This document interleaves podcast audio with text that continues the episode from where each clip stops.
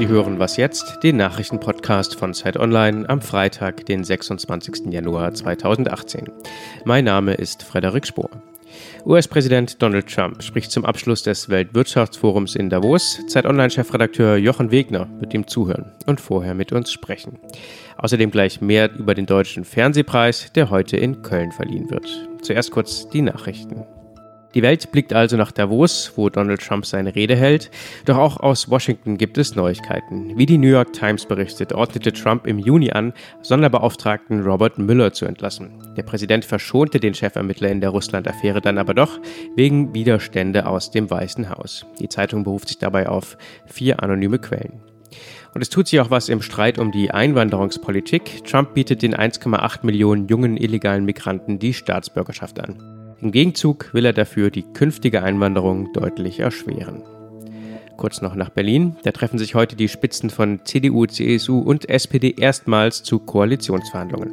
Nachdem Angela Merkel, Horst Seefer und Martin Schulz in kleiner Runde gesprochen haben, tagen insgesamt 15 Vertreter der Parteien. So schnell wie möglich geht es dann in die Arbeitsgruppen. Redaktionsschluss für diesen Podcast ist 5 Uhr.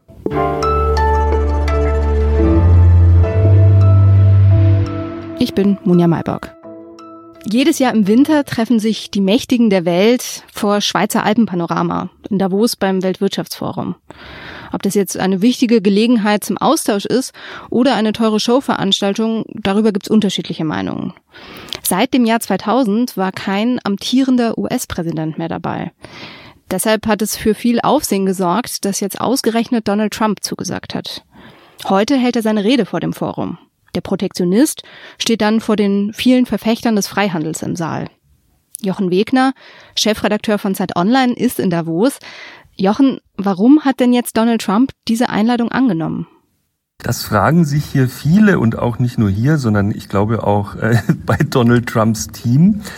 Ähm, es gibt die Theorie, es hängt damit zusammen, dass man ähm, etwas entspannter geworden ist seit äh, Bannon, ein, ein sehr wichtiger Berater von Trump, nicht mehr im Team ist. Den hat er ja neulich entlassen.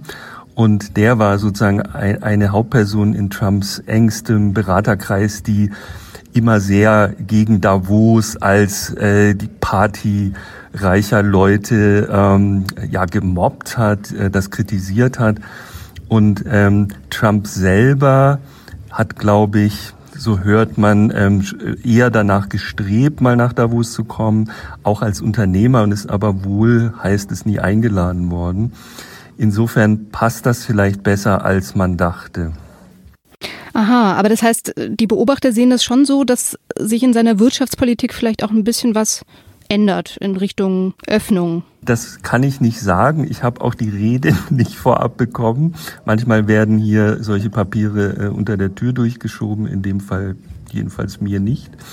Und äh, ich, ich kann es mir nicht vorstellen, dass es jetzt eine fundamentale Änderung der Wirtschaftspolitik ähm, geben wird. Ich würde jetzt eher erwarten, dass Donald Trump morgen das erzählt, was er grob immer erzählt. Aber dass er überhaupt hier ist, ist eigentlich schon die Nachricht. Äh, Menschen wie Obama und andere haben das wirklich vermieden, um nicht in diesem, naja, etwas glitternden Umfeld ähm, plötzlich gesehen zu werden. Ich glaube, Trump, der jetzt auch schon äh, seit Donnerstag hier ist, fühlt sich da sichtlich wohler. Kritisiert wird ja immer wieder, dass in Davos eigentlich nicht so richtig was beschlossen wird, beziehungsweise dass die Ideen, die denn da vielleicht entstehen, dass die eigentlich nicht weiterverfolgt werden. Wie ist denn jetzt so bisher die Bilanz? Gibt es da irgendwie interessante Ideen? Ich glaube, das ist ein bisschen komplizierter. Also Davos, also das World Economic Forum als Institution ist ja eher eine Plattform. Und äh, was man nicht vergessen darf, es gibt im Hintergrund eine Menge Arbeitsgruppen, die tatsächlich echte Projekte verfolgen die über das Jahr hin äh, verfolgt werden. Ich glaube, hier jetzt zu erwarten, dass sozusagen Verträge geschlossen werden ähm, äh, mit großem Bohai, das, das ist, so ist das hier nicht.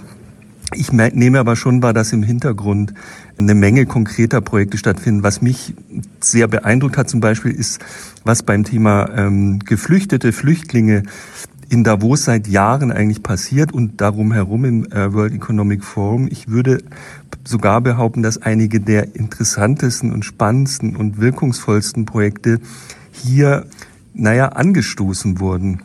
Ähm, dafür ist es die perfekte Plattform, also Leute zu finden, die Geld geben und Politiker, die das umsetzen können.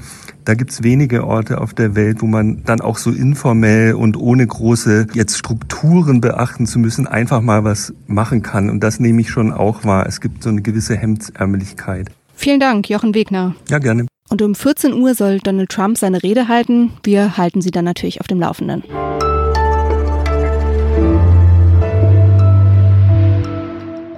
Sonst so?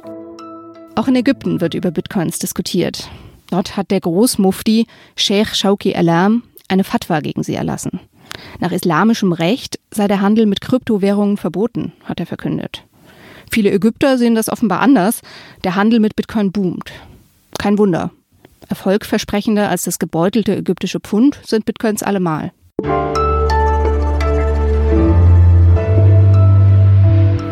Haben Sie schon mal von Christine Derfler gehört? Nein? Das liegt wohl daran, dass sie Drehbuchautorin ist. Und Drehbuchautoren werden in Deutschland, anders als in den USA zum Beispiel, nicht besonders wertgeschätzt. Zur Verleihung des Deutschen Fernsehpreises heute ist Christine Derfler ursprünglich nicht eingeladen worden, obwohl ihr ARD-Film Brüder für den Preis nominiert ist. Nach einer Protestwelle haben die Veranstalter Derfler und einige andere Autoren zwar nachträglich noch eingeladen, aber das ändert nichts daran, dass die Arbeitsbedingungen in der Branche schlecht sind. Ich spreche darüber mit Caroline Ströbele, Kulturredakteurin von Zeit Online. Caroline, Drehbuchautoren, das sind ja eigentlich die Ideengeber von Filmen. Wie kommt das denn, dass in Deutschland die Bedingungen für sie so schlecht sind? Es hat viel damit zu tun, dass in Deutschland zum Beispiel der Autorenfilm in den äh, 60ern und 70ern sehr dominant war. Das heißt, da hat der Regisseur sowohl das Drehbuch geschrieben als auch Regie geführt und oft war er auch noch sein eigener Produzent. Also da hatte eine Person, war ganz wichtig und um die rankte sich alles. Und ähm, es liegt vielleicht auch daran, dass in Deutschland Drehbuchautoren nicht so organisiert sind wie in den USA. Da gibt es die, die Writers Guild, ist eine sehr mächtige Gewerkschaft und wenn die streiken, dann bricht äh, da in Hollywood alles zusammen. Da das gibt es in Deutschland vergleichbar auch nicht. Und warum sind ähm, nur wenige oder nicht alle Drehbuchautoren, ich habe gelesen ungefähr die Hälfte, ähm, gewerkschaftlich organisiert? Also ich habe mit dem äh, Vorstand des Deutschen Drehbuchverbandes gesprochen, der sich jetzt äh, in der Aufregung um, den, um die Vergabe beim Deutschen Fernsehpreis auch sehr engagiert hat und letztlich auch durchgesetzt hat, dass jetzt äh, eben auch äh, Mehrteiler und äh, beste Filme, dass da auch die Autoren jetzt nominiert, also offiziell eingeladen werden. Ähm, der sagt, äh, er, er ruft alle auf, tretet ein in den Verband. Ihr, äh, es ist eben nicht nur sozusagen, dass man dann eine äh, Vertretung im Rücken hat, aber man, sondern man kann sich auch gegen gegenseitig austauschen. Also vielleicht liegt es auch daran, ähm, dass das Autorendasein ein relativ einsamer Beruf sein kann. Im Zweifel sitzt der Autor in seinem Kämmerlein, äh, in seinem, äh, in seiner Wohnung und denkt sich Geschichten aus und denkt vielleicht auch nicht in erster Linie daran, wie er sie jetzt vermarkten kann. Aber das ist natürlich genau der Fehler mhm. und äh, einige Autoren, mit denen ich gesprochen habe, sind auch durchaus selbstkritisch und sagen, wir müssen jetzt wirklich mal laut werden, wir müssen unsere Rechte einfordern, wir müssen äh, fordern, dass wir Mitspracherechte haben, und zwar die über das Drehbuch hinausgehen. Wir würden auch gerne zum Beispiel mitbestimmen, wer äh, die Hauptrolle spielt. Wir würden gerne bei der Musik mitsprechen, beim, beim Ton, beim Schnitt und vielleicht sogar, äh, wer Regie führen soll. Das heißt, es geht eigentlich um viel mehr als jetzt nur niedrige Bezahlung.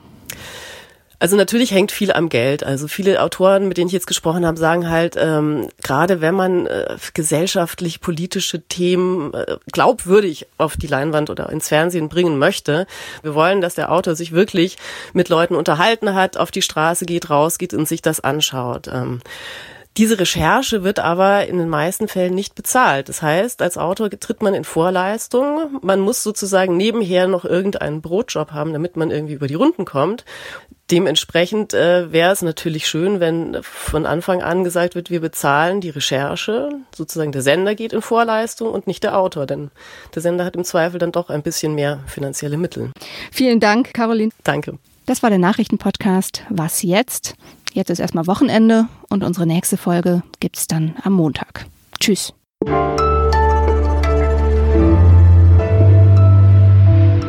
wer gewinnt denn jetzt als beste Serie? Vier Blocks oder Babylon Berlin? Also ich glaube ja, dass vier Blocks gewinnt. Kann aber auch sein.